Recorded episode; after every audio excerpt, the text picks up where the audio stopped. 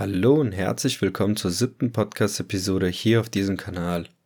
Diese Episode nehme ich für diejenigen auf, die mich aufgrund der aktuellen Situation rund um das Themengebiet Kryptowährungen, Stichwort FTX-Insolvenz, Auszahlungsstopps etc. um Rat gefragt haben.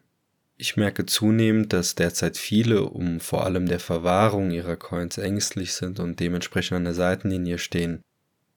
In dieser Episode wird es um das Instrument gehen, welches meist dafür genutzt wird, um in Anführungsstrichen an der Seitenlinie zu stehen, nämlich den sogenannten Stablecoins. Da diese oftmals als Schwachstelle von Kryptowährungen bezeichnet werden, stellt sich vielen Investoren die Frage, wie es mit der in Anführungsstrichen Kryptokrise weitergeht und ob weitere Einbrüche durch einen Crash des Stablecoin-Systems zu erwarten sind. Wer nicht weiß, worum es bei der FTX-Insolvenz geht, der sollte sich unbedingt die FTX-Episode in diesem Kanal anhören, wo ich viele Details zum Vorfall sowie Absicherungsmöglichkeiten gegen weitere solche Vorfälle preisgebe. Lasst uns somit in das Thema starten mit der Frage, was sind Stablecoins und welche Gefahren gehen von ihnen aus?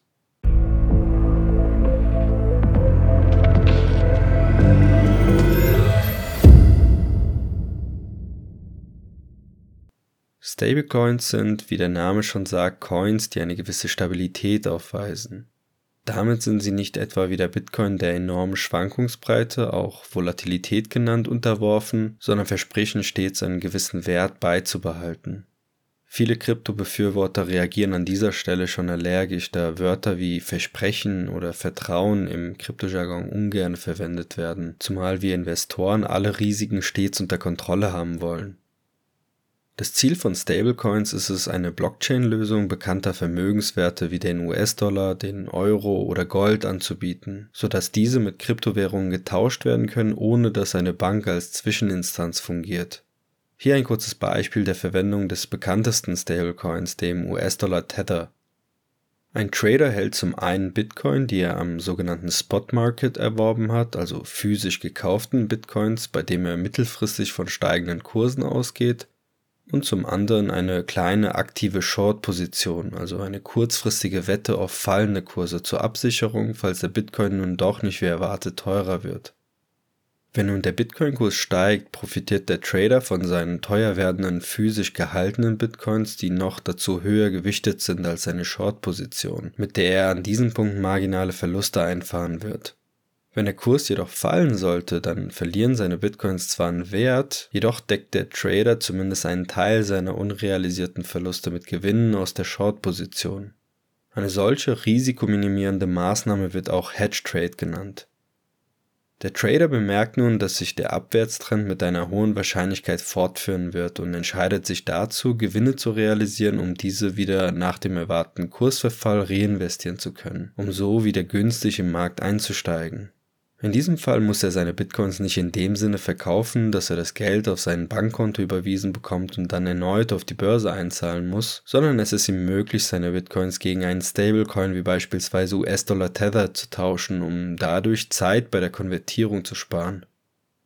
Da der Stablecoin US-Dollar Tether, kurz USDT, auf einen Preisverfall beim Bitcoin nicht reagiert, sondern stets gerundet ein US-Dollar wert sein wird, lohnt sich ein solcher Tausch, um an der Seitenlinie zu stehen, während man auf günstigere Kurse spekuliert.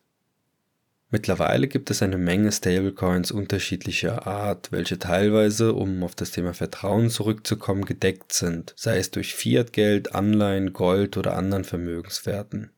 Die mit großem Abstand bekanntesten und am meisten gehandelten Stablecoins mit der höchsten Marktkapitalisierung sind aktuell neben dem US-Dollar Tether, kurz USDT, der USD-Coin, kurz USDC, sowie der Binance USD, kurz BUSD. All diese Kryptowährungen versprechen zu jeder Zeit gerundet ein US-Dollar wert zu sein. So auch die weltweite Nummer 1 aller Stablecoins, der USDT, der eigenen Angaben zufolge für jeden USDT-Token einen US-Dollar als Barreserve erhält, was jedoch nie durch ein unabhängiges Audit bewiesen werden konnte. Auch wehrte sich die herausgebende Firma Tether Limited in der Vergangenheit gegen solche Audits, wodurch bei einigen Investoren der Verdacht geweckt wurde, dass der Coin eben nicht zu 100% Dollar gedeckt sei. Coinbase als eines der größten Kryptobörsen weltweit stellt in Kooperation mit Circle den weltweit zweitgrößten Stablecoin USDC, der immer mehr an Popularität dazugewinnt. Der Grund hierfür ist, dass anders als USDT der USDC, bei dem mit dem Eurocoin auch eine europäische Variante angeboten wird, strenger reguliert ist und dessen hundertprozentige Deckung jeden Monat von einem der größten Wirtschaftsprüfungsunternehmen geprüft wird und das Ergebnis öffentlich einsehbar ist. Auch der BUSD als Stablecoin der weltweit größten Kryptobörse Binance in Kooperation mit der Firma Paxos, die dafür bekannt sind, eng mit den Behörden zusammenzuarbeiten, ist ebenso deutlich regulierter als US-Dollar Tether, da die beiden Firmen sich ebenfalls regelmäßigen Audits durch die Wirtschaftsprüfungsgesellschaft Witham unterziehen und der für die Preisstabilität verantwortliche Arbitragehandel durch die amerikanische Finanzaufsichtsbehörde des Bundesstaates New York kontrolliert wird. Lass mich die Funktion von Stablecoins mit einem einfachen Beispiel erklären. Ihr geht auf eine Party, es herrscht Winter, ihr müsst also eure Jacke bei der Garderobe abgeben. Nachdem ihr die für die Lagerung nötigen Gebühren bezahlt habt, beim Stablecoin wäre das eine kleine Transaktionsgebühr, erhält ihr einen Nachweis darüber, dass ihr die Jacke nun angelegt habt. Beim Stablecoin wäre dies der Token bzw. der Coin. Diesen Nachweis könnt ihr stets abgeben, um eure Jacke zurückzuerhalten. Auch hier gilt, beim Stablecoin würdet ihr mit dem USDT-Token stets eure US-Dollar zurückbekommen, was aber nur dann gänzlich funktioniert, wenn die Jacken vom Garderobenpersonal auch entsprechend irgendwo abgelegt wurden, beziehungsweise der Barwert des durch den Kauf des Stablecoins kreierten Tokens auch in einer Art, ich nenne es mal Reserve angelegt wird. Ist dies nicht gegeben, könnte daraus ein Vertrauensbruch entstehen und eine eventuell daraus resultierende Massenpanik dafür sorgen, dass alle Investoren zur gleichen Zeit ihre Token gegen Geld tauschen wollen, die Reserve jedoch dafür nicht ausreicht, alle Token voll auszuzahlen. Oder, um es mit unserem Beispiel zu erklären, dafür sorgen, dass alle zur gleichen Zeit ihre Jacken zurückhaben wollen, es jedoch nicht genug Jacken wie Nachweise gibt. Ein solches Szenario hatten wir bereits in einer der letzten Episoden gehabt, wo es um die Geldsysteme der Vergangenheit und die Tatsache ging, dass die Geldsysteme dadurch gescheitert sind, dass es bei der Bevölkerung zu einem Vertrauensbruch kam. Das ist im Grunde genommen die Befürchtung einiger Anleger in Bezug auf die Nutzung von US-Dollar Tether als den weltweit größten Stablecoin, da dieser nicht nachweislich gedeckt und damit extrem angreifbar ist. Nun, wieso nutzen die Menschen US-Dollar Tether überhaupt, wenn USDC und BUSD nachweislich gedeckt sind? Der Grund dafür liegt auf der einen Seite darin, dass USDT weit verbreitet ist und von den meisten Börsen und Investoren weltweit genutzt wird. Auf der anderen Seite genießt USDT den Ruf als ersten Stablecoin der Welt, was ihm einen ähnlichen Nachfragevorsprung geben dürfte wie dem Bitcoin als erste Kryptowährung der Welt, auf dessen Blockchain alle Tether zunächst über das sogenannte Omnilayer-Protokoll ausgegeben werden. Fakt ist, dass nur wenige Investoren die Gefahr einschätzen können, die von US-Dollar Tether ausgeht und dementsprechend ohne auch nur einen Gedanken daran zu verschwenden, den Token für ihre Geldverwahrung nutzen.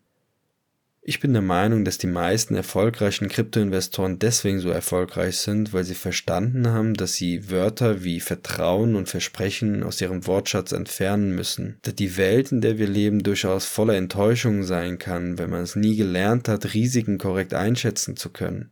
Das beste Beispiel dafür ist der erst kürzliche Insolvenzantrag der Kryptobörse FTX, einer Börse, der viele Menschen ihr Vertrauen geschenkt haben. Und das obwohl viele von ihnen aufgrund ihrer Vertrauenslosigkeit in das System überhaupt erst auf Kryptowährungen gestoßen sind.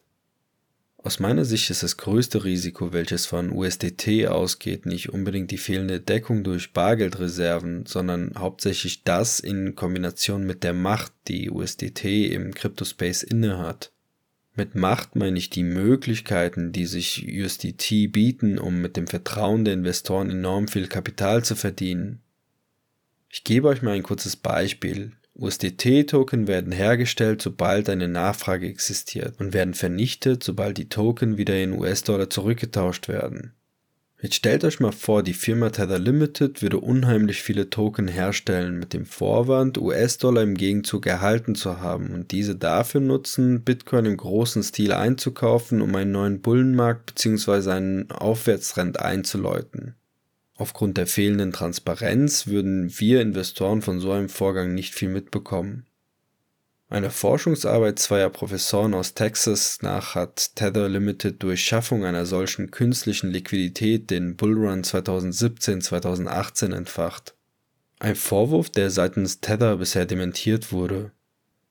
Außerdem wird Tether vorgeworfen, durch einen aus seiner Reserve herausgegebenen Kredit in Höhe von 700 Millionen US-Dollar die Kryptobörse Bitfinex bei einem Liquiditätsengpass unterstützt zu haben. Für die, die Bitfinex nicht kennen, die Kryptobörse gehört zu den ältesten überhaupt und war auch eine der ersten Börsen, auf die ich mich zu meiner Anfangszeit angemeldet habe. Bitfinex ist in der Vergangenheit Opfer einiger Hackerangriffe gewesen und es wurden enorm hohe Kundengelder von der Börse gestohlen. Man kann also sagen, dass das Vertrauenslevel der Kryptobörse aufgrund mangelnder Sicherheitsstandards mit denen von FTX zu vergleichen ist.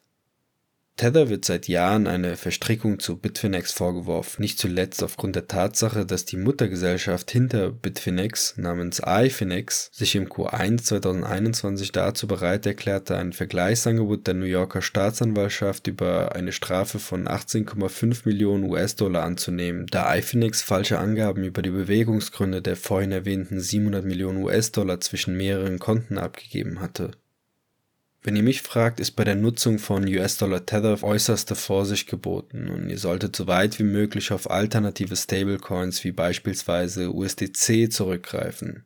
Diese sind zumindest zum aktuellen Zeitpunkt ausreichend gedeckt und auch von der Funktionsweise her unterscheiden die Stablecoins sich kaum. Wenn dir mein Content gefällt und du keine weitere Episode mehr verpassen willst, dann lass mir bitte unbedingt ein Abo da und aktiviere die Glocke für Benachrichtigungen.